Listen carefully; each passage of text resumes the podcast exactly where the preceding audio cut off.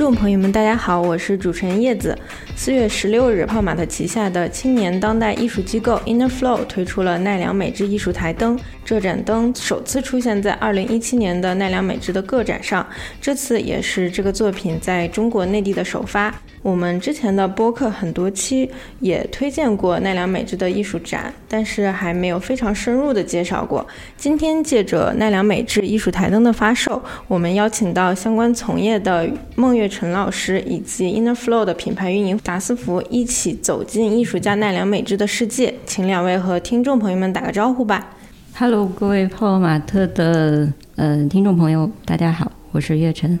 大家好，我是达斯福。啊，听众朋友们或多或少之前都应该听说过奈良美智这个名字，但也许有些听众并不是十分了解。我们先请月晨和达斯夫简单介绍一下艺术家奈良美智吧。奈良美智可能是大家就是中国的观众们关心当代艺术会比较了解的海外的当代艺术家之一。嗯，因为首先第一他是日本艺术家。那可能普通观众会有很多途径去了解日本的艺术家，比如说奈良美智、村上隆、草间弥生，嗯，他们应该算是中国当代艺术的观众们最了解的三个艺术家。然后呢，奈良美智又是其中可能呃受众的面是最广的一位。她的作品里面最有代表性的是一个小女孩，那这个女孩有嗯很顽皮的表情，然后也有很可爱的瞬间。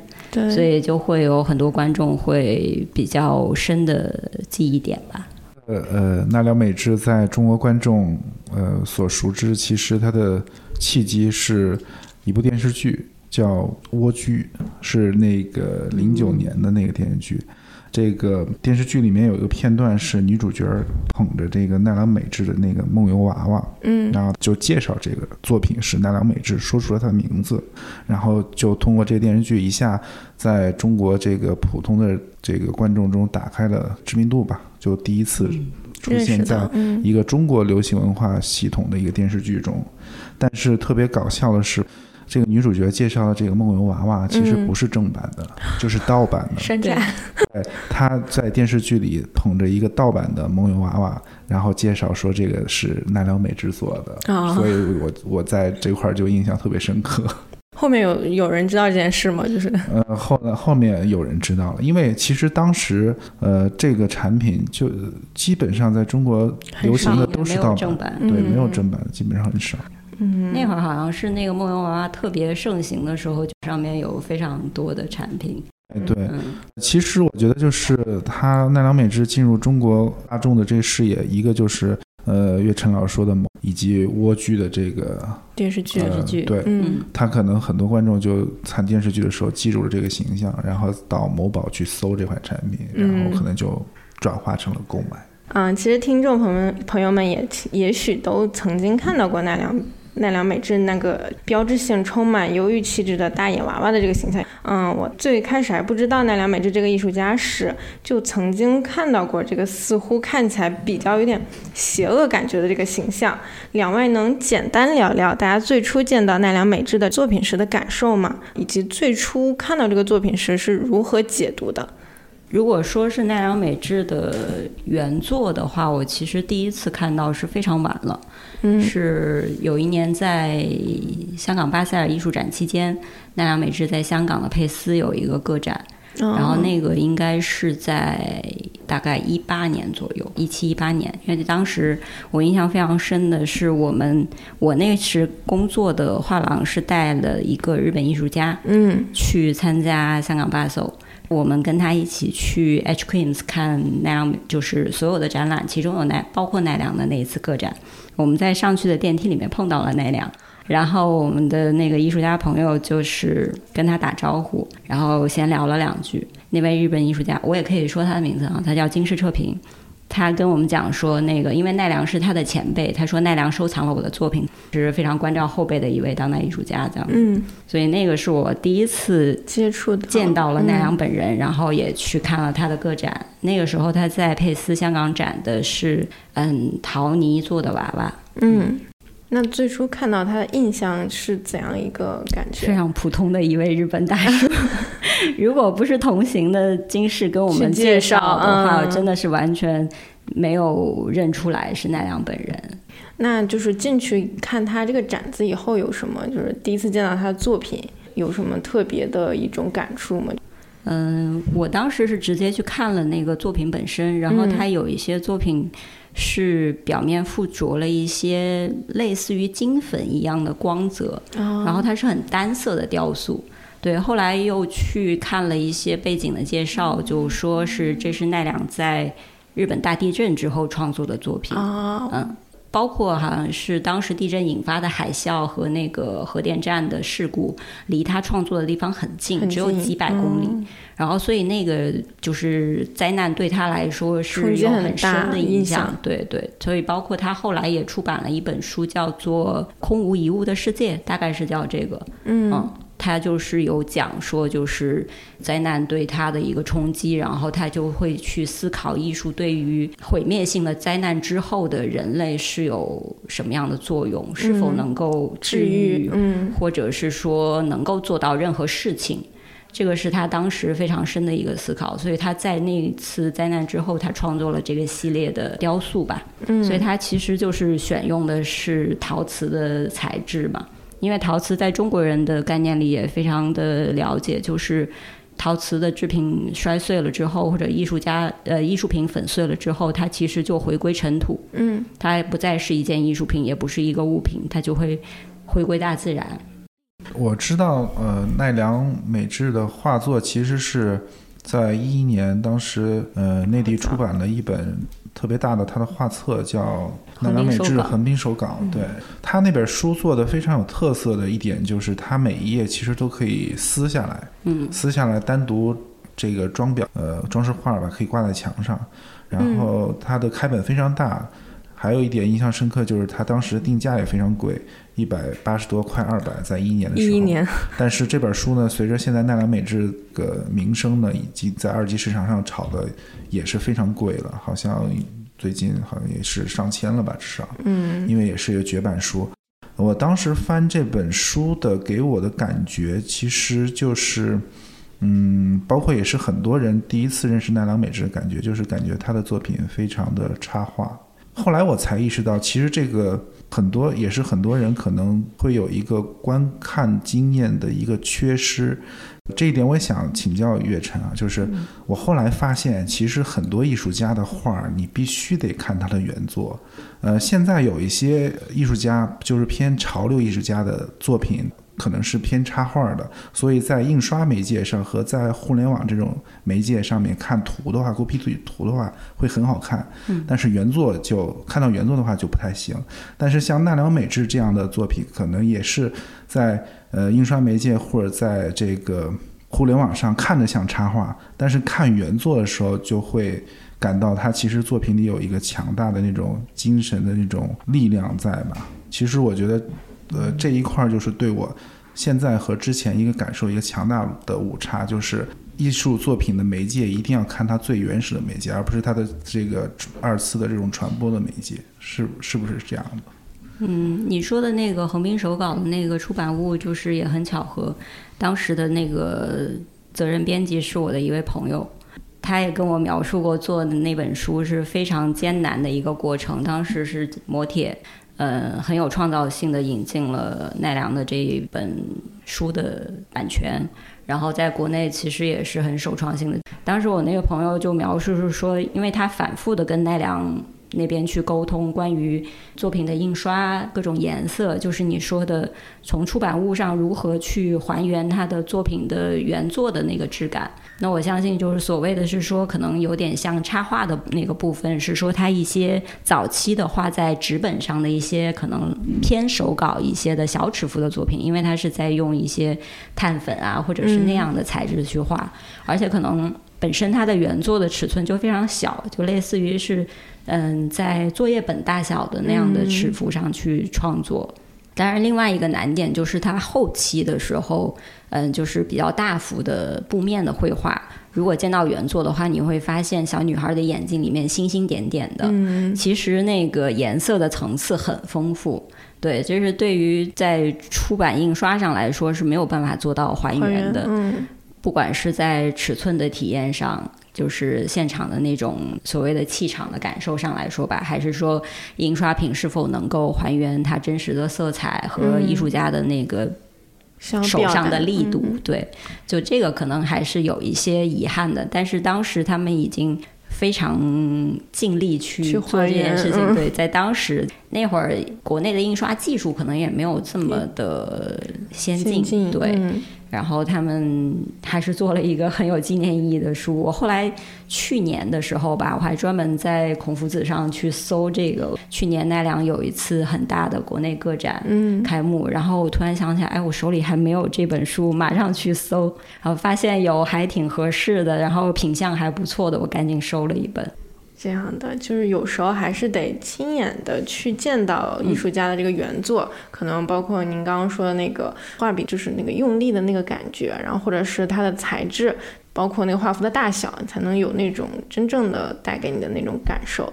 嗯、对，因为他有的布面的作品其实就是，呃，画的小女孩是比真人大小要大出很多的，那种可能亲眼见到才能会有更震撼的感觉吧。感受到她嗯眼睛里面的星空。星空，他那个展览上的很多手稿也是这本书里收录的嘛。嗯。但是我发现有一个，包括他，我后来也看到他那个展览有巨大的那个画嘛，它前面两个我感觉有一个巨大的差异，就是前面那些小的那种纸本手稿，那那个小女孩就是挺叛逆的，就是很很像一个我们最初熟悉那的美智对于她的认知。嗯，但是到那个展览的大画的那部分，呈现的那种画中的女孩样子，有点像佛教那种神像或者宗教这种抚慰心灵的那种气质了，跟他那个早期的纸本完全不一样。我觉得，不知道你这一点是怎么感看的，有没有感受到？对，就是他在这个风格上确实有挺明显的一个转变。我不知道，就是可能大概划定一个时间界限，我猜测应该就是在说的那个日本大地地震震之嗯后，当然也跟艺术家的这个不断的成长有关。因为研究他的早年的经历，你会发现他其实年轻的时候是一个非常叛逆的 日本，就跟我们平时对于日本人的一个刻板印象其实还是很不符合的。对他没有循规蹈矩的，包括他上学好像上了三次，嗯，第一次没有没有入学，武藏野根本就没有入学。然后后来去读了一个公立大学，工作了之后，我后来发现哦，这不是我想要的一个生活，又去了德国留学。就他的早年经历和他本身内心的那种力量和一些渴求，和他早期的那种纸本作品的表现还是很契合的。就是我下一个问题也会问到，就是，呃，因为艺术源于生活嘛，然后奈良他自己也曾经说过，就是只有感到愤怒、还有孤单、难过的时候才会画画。嗯、其实，在刚刚咱们说到他的作品中，我们常常就是看到他这个令人感到强烈孤独情绪的小孩儿，与他本人的经历应该也是相关的。就比如说我们刚刚提到的，他可能呃幼时他的父母可能很忙，没有没有时间去。就是照料他，他可能缺乏一些关注，然后包括他后来上学到国外留学，他语言不通，然后也是一个比较孤独的状态，他就相当于是自己沉浸在自己的这个画室中，然后去呃通过画儿来表达这种情绪。然后两位是对于这个经历的这个是有嗯经历与艺术家画作这个本身的表达有什么见解吗？提到这个的话，其实我觉得好像就跟 Inner Flow 这次的这个台灯台灯，有一点关系。你会觉得这个台灯虽然就是在他的这些衍生的嗯作品里头是一个比较特别的造型，但实际上你说的那个表传达出来的情绪其实是一致的，不管是他的梦游娃娃，还是好像很漫无目的在走的小狗，或者是人物。嗯这个台灯，它虽然说它的呃上面的比例还挺强劲的，但实际上你就感觉就像是你在家里面会打开以后，你能感受到的那个微弱的光的那个感觉，嗯，那种感觉，对对的，嗯有一点点温暖，又有一点点孤独。嗯，和他早期的那个作品又不一样了，不完全一样了，可能又多了一些温暖的那种温馨的感觉。对，是好像是一种融合和一种自己和自己的和解，就是和现在的自己和以前的自己。那两位能从这个奈良的画作中感受到最强的情绪是什么样的？我可能个人感受到的是说，他不管在画什么的时候，都是在画他自己本身。嗯，就是这个其实是也是艺术家创作的一个很经典的母题，就是关于自画像。他自画像有可能是在很明确的画他自己的长相，不管是在写生还是在默写，也有可能是在画他年轻的时候的自己。甚至是他画的根本就不是一个人物，他画的是一些静物或者是一些动物。但是你在他的作品里的，不管是从色彩还是从笔触，能够传递出的情绪，结合艺术家的一些经历，哈，你能够感受到他其实在这些作品里头都是一个自写的状态。我通过奈良美智的作品，其实我感受到的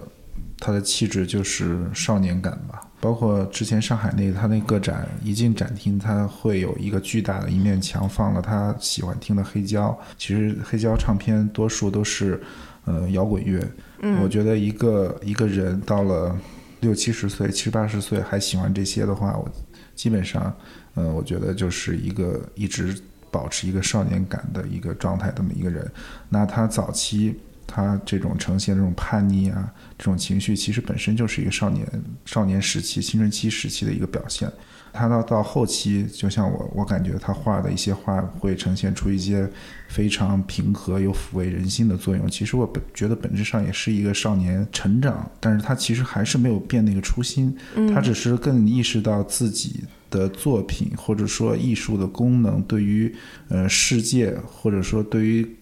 他想要表达的这些观众的作用，在作品里是一个抚慰人心。那其实，在一个纯纯的少年心中，可能就是拯救世界。那他怎么用来去拯救世界呢？呃，对于奈良美智来说，他的少年这种初心的状态，就是通过他作品去抚慰人心，就是去拯救世界。他表面上身份是艺术家，但是对于我来说，通过他的作品，我觉得是一个少年成长为一一个更大写的人或者一个英雄那种成长过程吧。大家都能看到，通过他的展览看到他的成长，但是呢，也能知道他其实最本质的那个初心是没有任何变化的。嗯，是连续的，连续的，他没有割裂，就一直就是保持了他那种最纯粹的东西。那两位觉得，就是奈良的作品为什么会受到就是来自全世界这么大的关注呢？奈良好像其实他成名并不是特别早啊，当然就是这个也是村上龙或者是草间弥生他们三位其实成名都并不是在很年轻的时候，早年都是嗯去西方留学，去接触了一些西方的经典绘画，然后去看了很多美术馆游历回来之后，有一个迸发型的创作。然后奈良应该是在四十多岁的时候，集中的办了很多展览，然后有很多人知道他。当然，我们在中国大陆地区了解他的话，其实还是通过港台那边的一些拍卖啊，或者是一些杂志出版物，嗯，网络从这些渠道去了解到日本当代的艺术家。这个就是日本战后的当代艺术的发展和日本。的一个经济的一个起飞吧，比我们要稍微早一些，但是大家特别的喜欢他们，当然也是我觉得是因为同样都是亚洲国家，然后我们在这个精神内核上都是共通的，共通的，然后是比较能够彼此理解的，当然也是奈良。相对来说，她的作品图像是更容易被人所接受的，因为是一个小女孩的形象嘛。然后，另外她的画风也是跟日本动漫有一些渊源。嗯，那这些所有的因素结合在一起的时候，就会让她的作品更好传播。嗯，当代艺术界对于奈良是一个如何的评价呢？应该这么说，就是当她的作品的价格。持续飞升的时候，也会有人对这件事情有一些嗯吐槽，或者是有一些不同的声音。但是我觉得，我刚才看了一下奈良在最近三到五年之内的一些成交数据，其实它高点就是在这几年，而且是在中国市场成就的。它早年其实主要是在香港，因为它它的背后藏刀。是二零一九年在苏富比的当代艺术晚夜拍上面，一点九六亿港币成交的。我觉得这只是它起飞的一个起点。那我其实想问，就是你你刚才说的，在奈良美智在呃，其实尤其是在中国这个艺术市场上很受欢迎。那其实这个受欢迎是不是某种程度上也是因为奈良美智在大众流行文化领域，尤其是中国大众流行文化领域的这种知名度有关系？我觉得是有所促进的。对，因为在我所了解到的奈良美智二级市场的藏家里面，其实八零后有很多位，对他们肯定是在这样的文化环境之中成长起来的，嗯，都是我们的同龄人。呃，昨天的时候还去看了电影，所以我们都是在这些文化的环境和熏陶之下成长起来的。那我们愿意去为这样的作品买单，我觉得这个是很正常的一件事情。嗯，那是不是某种程度上拥有一张奈良美智的作品，也代表自己这个藏家的身份的某种身份的认证？呃，可以这么说，它算是它算是一个就是。已经立住了的当代艺术家，就我们所谓的是一个呃蓝筹股。做如果要是作为一个自己认为自己是一个专专业藏家的这样的，或者是有这样的目标，或者是认同他的作品背后所蕴含的这些内涵或者是文化的情况下，拥有一件奈良美智，不管是我觉得最重要的还是自己的一个享受吧，因为他的原作其实特别是布面绘画。还是非常的精彩，很震撼的。月晨可以给我们简单介绍几个你印象比较深刻的奈良美智的作品吗？我对于他的原作的作品，首先刚才就是我们已经提到过的，就是在佩斯香港展出过的一些雕塑。我觉得这些作品是在他的整个创作体系里面比较特别的一个部分。然后另外在他的叫做私人美术馆或者工作室也好，在日本他的工作室。在野外有一些大型雕塑，嗯，包括他在他的美术馆里面有几件很珍贵的原作的绘画，他自己保留在那里展出。我觉得这几件作品应该是我很想去找机会一定要看到原作的。佛哥有没有什么特别想看到的作品？其实最近有一个作品我挺喜欢的，因为我之前没有见过，就是上拍的那个 Michael Jackson 那张画的那个，然后挺让我惊讶的，就是。Michael Jackson 也是很多人心目中的这种流行文化这个代表嘛，对吧？然后奈良美智呢，又是当下这个当代艺术一个代表，然后等于说是把当代艺术和大众流行文化融合，然后创作了一幅这个作品。其实我更多的喜欢奈良美智的作品，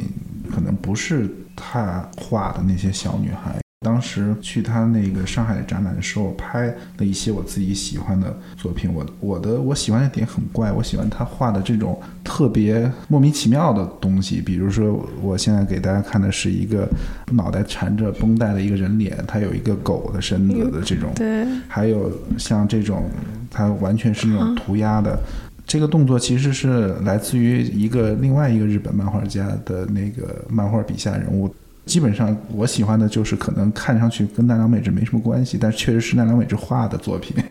后续我们要把这几张图片贴到我们的博客上，嗯，对，可以让大家多了解一下其他的那种更完整的奈良美智。是的，开始呢，我们也提到了奈良美智艺术的台灯，嗯，作为相关的艺术衍生品，也想请达斯福来和大家聊聊，为什么这次 In the Flow 会推出这个作品。其实 In the Flow 这次推出的这个台灯呢，是跟香港的这个中国香港的玩具品牌 Hot Work 一起做的。然后因为 Hot Work 跟泡泡玛特的这种合作的伙伴的关系吧，我们就很荣幸的就是获得了这个台灯的中国内地的这个首发的这个机会。其实呢，我觉得就是第一个，呃，价值就是这个台灯在中国内地其实是之前是没有卖过的，市面上流通呢，呃，基本上是盗版。它在国外呢，其实是呃已经开始卖了。呃，我查了一下，这款台灯的价格呢，在中国内地发售的价格其实比国外要便宜不少的。我觉得其实还是呃，因为这个泡玛特跟 Hotwork 这种呃信赖的关系吧，能够让就是包括我在内的这个中国内地的玩家能够买到奈良美智的正版产品。包括之前的呃，Hotwork 给奈良美智发售的那个三个小女孩一二三那个，也是因为通过这个泡玛特才得到买到了这样一款产品。如果你在中国这个二级市场买的话，是大概率会买到盗版。嗯。然后如果国外买的话，除了它的单价贵，然后你可能还需要付一笔高昂的运费，然后还有一些呃其他的这种风险。对。嗯。我们也有看到这款台灯的灯罩上是有着一个非常生动的手绘形象的。台灯的支架呢是也是比较特别，是一个曲线的树枝造型。像这个作品最初是如何诞生的呢？嗯，这个作品是当时奈良美智去一个古董店，然后他在古董店里看到了这个造型台灯。然后就买回家了，买回家可能就是觉得这个造型，它这个曲线的树枝，然后长出了一个台灯，这种感觉挺有趣的。然后就在灯罩上把那个图案给画上去了，所以就 Hotwork 就把这个台灯变成了一个复刻的这个版本，推向奈良美智喜欢奈良美智的人。对，之前奈良美智的产品基本上是雕塑摆件儿，嗯，就要不然是小尺寸的玩具，要不然就大尺寸的雕塑。但是呢，它没有什么太多的功能性的产品。它其实唯一为数不多的有功能性产品是有一只那个小狗，里面内置了那种收音机。现在这种呃艺术衍生品的逻辑，可能是呃为了增加它的卖点，更倾向于做一些功能性的呃装置类的产品。所以我觉得这个灯的这种功能性，加上奈良美智本身的这个艺术属性。然后加上这个台灯本身造型也挺有趣的，这三者叠在一起就变成了一个这样的，把它变成一个产品。嗯，岳晨老师有关注到这次我们 Inner Flow 的艺术台灯作品吗？然后当最初看到这个作品的时候是什么样的感受？就是我还没有看到实 物台灯本体，对，但我是看到了 Inner Flow 的微信公众号有推送，我也是感觉就是很。特别，因为跟他之前所有的衍生产品的逻辑都不太一样。然后，但是我觉得这个就是它这种古董台灯的造型，其实还挺符合现代人的一个喜好。大家现在对上个世纪八十年代或者九十年代的一些事情都有很深的一种回情怀，对那种情怀，我觉得。这个在这个时机推出，也不得不佩服奈良美智的想法，也是很很赞。对，嗯，我看到那个开关真的是就是很非常的对，很有仪式感，就是要拉一下线，然后这个灯才会亮，而不是现在就是我们可能在手机上通过一些智能家电的触控就能控制家里所有的电器，就是这种仪式感是现在很多时候可能已经被消解掉了。哎，你说的这一点，我倒是其实没有太注意到。确实，它这个台灯像以前我们我们小时候出现在童话世界里那种台灯，它不像是现代这种简约的这种设计的这种风格，这一点还是挺有意思的。它的灯罩上面画的那个是什么图案？它灯罩上画的就是两个小女孩，然后一只狗，然后有那只狗在那个狗狗房狗屋子里面。这几个图像也都是他作品里面还挺有代表性的，特别是屋子，它有。嗯，应该是去年吧，在南京德基有展出他的一件原作的作品，就是他的小屋。嗯，这个也是他很有代表性的，然后也是很少能有机会看到原作的一个系列，就是因为他在他的屋子里面会布置很多很多非常细节的东西。查他的经历也会发现，他幼年的时候在他的家乡有一个小屋子，他花费了非常多的时间。自己在那个小木屋里面度过他的童年生活，所以这个对他来说也是很重要的一个地方，就觉得可能是他的心灵的一个归属。然后那个台灯上有一句呃那个英文的话，然后我查了一下，其实是那个鲍勃迪伦的歌词。嗯，对，其实我觉得他也是也像是我之前刚才说的嘛，就是直到现在他其实还是个少年，就依旧喜欢这些摇滚乐、民谣。嗯，嗯我们前面也聊过，随着奈良美智它的知名度的提升，它相应的就是比如像我们的台灯，或者是我们介绍的这个坐姿失眠娃娃，然后他们的发售价就是出现了越来越高的这个拍卖的价格。然后佛哥可以给我们简单介绍几个奈良美智比较经典的一个，或者是呃大家比较熟知的几个艺术衍生品吗？呃，在二级市场上最高的就是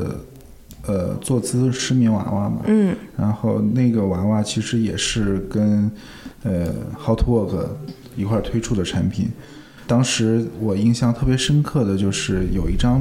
奈良美智本人在中国玩具厂。嗯，亲自去这个监修这些娃娃的照片，就他被一堆这个呃娃娃包围，然后手里拿着一个他在看，就其实我觉得就这一点还是奈良美智还是很棒的一点，就是他哪怕是在做自己衍生品，他也是非常的用心的。然后所以就是因为艺术家的这种高度介入这个衍生品。的制作变成了他的其实创作的延展，也使得这个作品在二级市场上会拍出这样的高价。然后这款作品其实也对于我来说也是一个真正的这个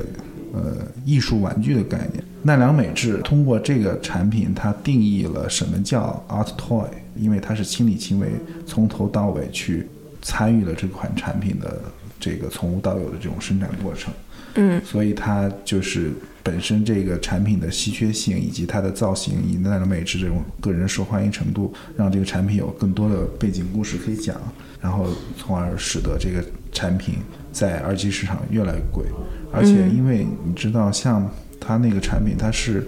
呃，玩具产品嘛，本质上还是这种是工业流程生产出来的，它是时间长了会有各种意外的这种报废的可能性的，所以导致这个产品在市面上流通上越来越少。再加上奈良美是名声是越来越高的，所以也让这个产品的在价格会越来越高。可能更多的不是一个衍生品，而是一个艺术家玩具，更倾向一个作品。跟 Hotwork 老板聊过这款产品，跟。奈良沟通，嗯前后也沟通了三年半，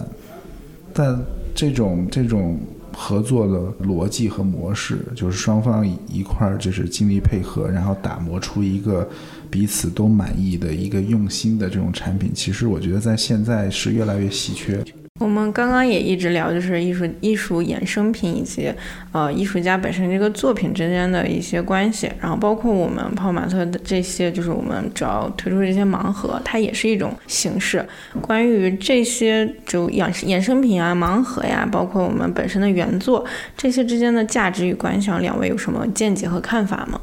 嗯，我觉得其实是这样，就是当一个艺术家开始呃参与到。潮玩产品的制作的时候，嗯，就是这意味着这个艺术家首先第一他是喜欢玩具的，第二个呢，因为玩具本身是属于大众消费品嘛，嗯，他希望通过这么一个媒介，让更多的人去喜欢他的作品，嗯，然后以及通过呃消费品的价格去以玩具这个形式，在某种程度上拥有和它相关联的产品。其实我对这个玩具的逻辑一直就是这么觉得：如果一个玩具受欢迎，理应它让能够让更多的人想要拥有它的人去拥有。嗯，所以就是它跟艺术品不是一个逻辑。嗯，艺术品可能是靠它的稀缺性来来吸引人，那玩具呢，在我认为是以更便宜、更优秀的品质让更多的人去拥有。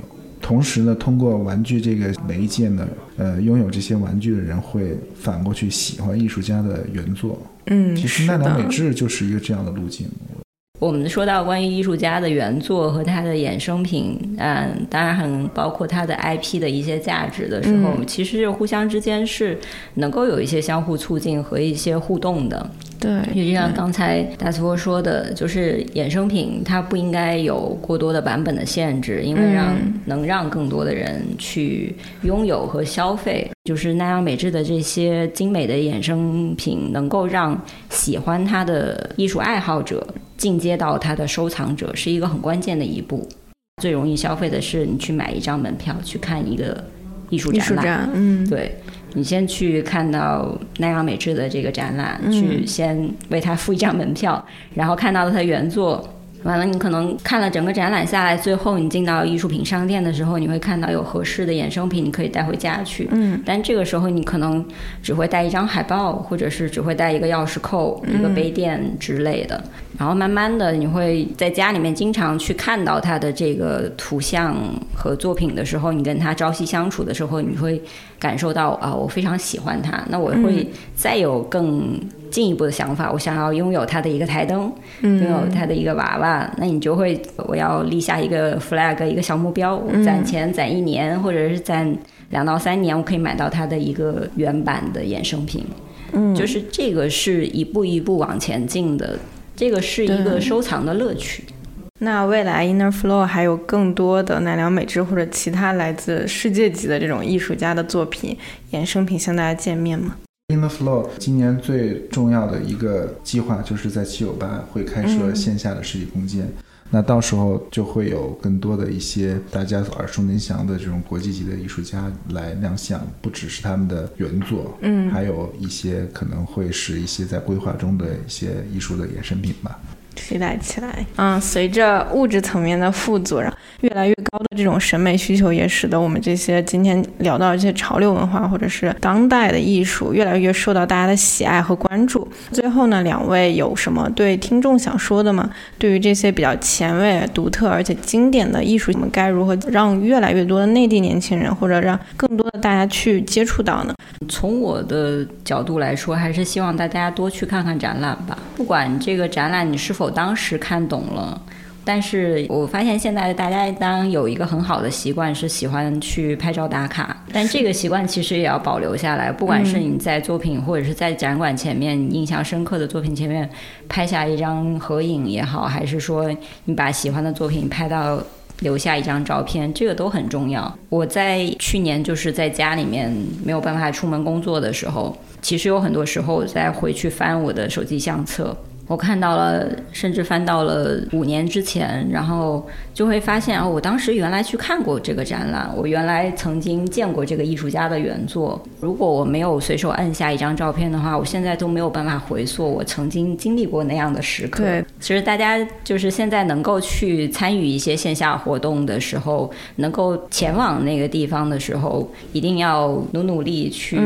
走进美术馆、走进画廊，去多看艺术家的原作。再大胆一点的话，你可以开口向前台的工作人员，或者是旁边的一些场馆的相关的一些工作人员去多提一些问题。嗯，因为在很多艺术作品的背后，其实你需要花更多的时间去了解这个艺术家为什么要画这样的作品。就像奈良美智，他明明是一个大叔，为什么会画一个小女孩？对，这些都是需要多花一些时间去了解背后的故事。了解之后，你会发现有更多的乐趣在其中。还有一些呃艺术博览会，艺术博览会，或者是七九八每年会举办的一些画廊周什么这些集合性的活动吧，或者是一些戏剧节，或者是跨界的这些任何的市集，这些都可以去多看一看，多关心一下。其实，在一些书展里面，你你也会接触到很多原创作者，他们会把自己的原作、一些小的绘画、一些小的手办，都会摆在摊位上面去销售。对，那你在这个情景下，就可以还可以跟作者直接直接聊一聊。对，嗯，而且都是一些非常年轻的学生和创作者，他们都很有意思。从我个人经历来说，可能跟这个月晨是反的，通过玩具或者衍生品。因为被这些产品所吸引，然后走进了这些产品背后的这些创作者。嗯，很典型的还是奈良美智这个例子嘛，就是我是通过玩具先知道这个艺术家，这个艺术家知道了名字之后，然后通过各种渠道去搜索他的信息，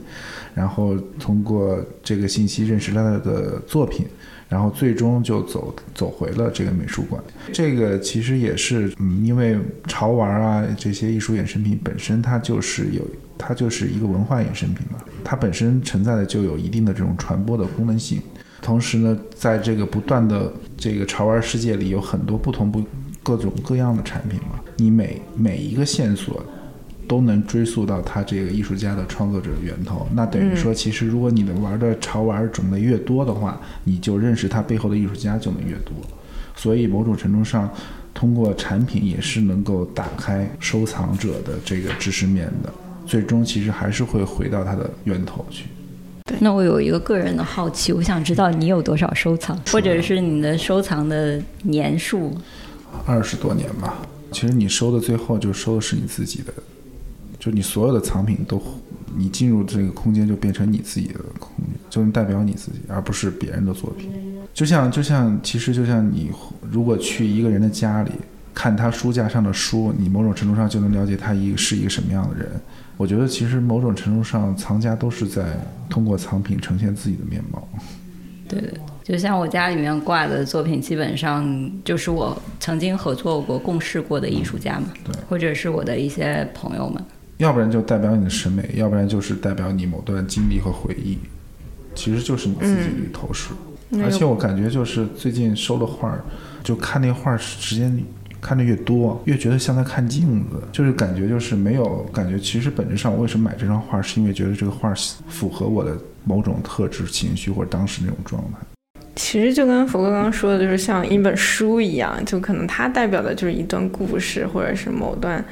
嗯经历或者回忆、喜爱的那种情感。只不过它的那个形式介质，它是一个艺术品，一个一幅画，一一个玩具。对每个人的时间胶囊不一样。对，玩具啊、画啊这种，其实它本质上更多的是精神类消费，对吧？嗯。它其实不是那种功能性消费，不是一口饭。嗯。它所以它其实这些物品、藏品，因为是精神类的消费品，所以基本上能够能代表藏家个人的精神意志的体现。嗯。你为什么会去买一个这种没有用的东西？它你你买的每一个选择都是有明确的精神性的理由的。就是因为你买它，跟它产生了共鸣。好的啊，以上就是我们本期的播客了。感谢两位嘉宾为我们带来的艺术时间，也感谢各位听众朋友的收听。我们下次再见，拜拜。谢谢，拜拜，谢谢。